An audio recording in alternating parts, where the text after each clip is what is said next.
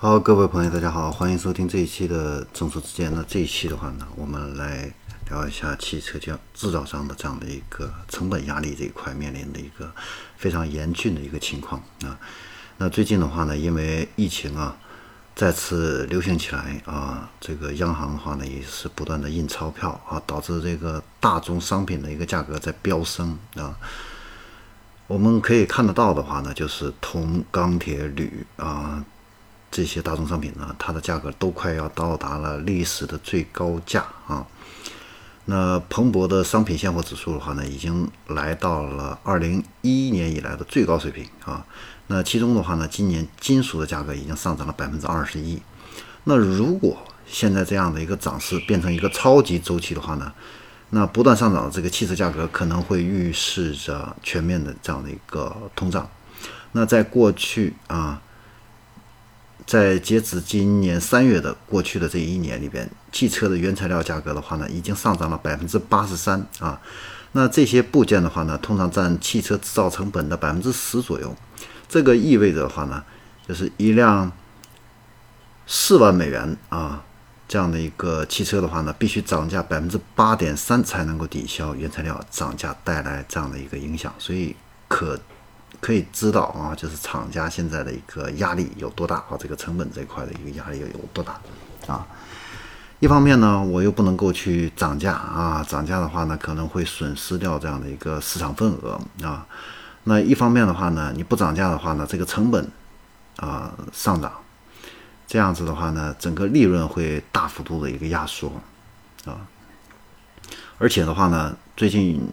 愈演愈烈的就是全球的这个。半导体的一个短缺，芯片的短缺，也在限制这样的一个生产啊，所以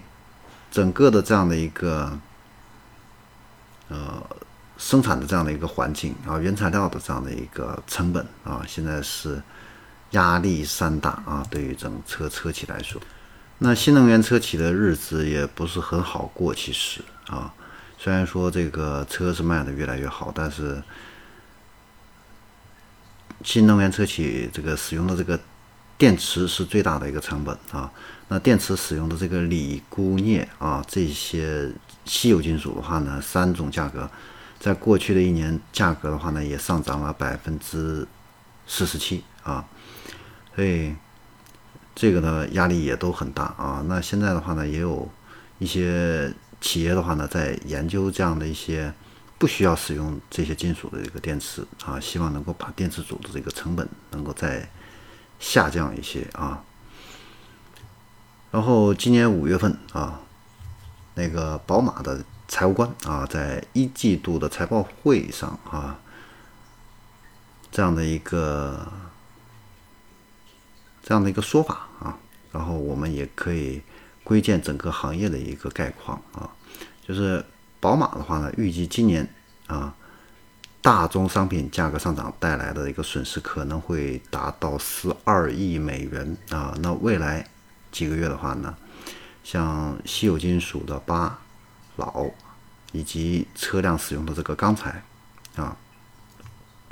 都会是特别令人担忧的这样的一个金属的一个材料。从长远来看的话呢，宝马呢正在减少。关键原材料提价的这方面的一个影响啊，那宝马计划从二零二五年开始的话呢，在一个新的架构下生产汽车。那这个架构的话呢，将允许回收钢铁、铝、塑料这些材料来生产汽车啊。那现在宝马也在积极的寻找合作伙伴来完善必要的这样的一个技术啊。